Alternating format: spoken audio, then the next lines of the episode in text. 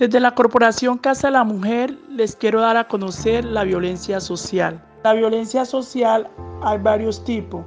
Los ataques terroristas, los secuestros, asesinatos, homicidio, la agresión sexual, el vandalismo, el acoso escolar, la discriminación racial, lo laboral o cualquier tipo de actuación que permita alterar el orden público. Es importante que las niñas, adolescentes, jóvenes y mujeres y la comunidad en general conozca el tipo de violencia social para que evitemos esos tipos de violencia y que ninguna lo sufra. La violencia social se da por un individuo, por la comunidad. Es muy importante educarnos.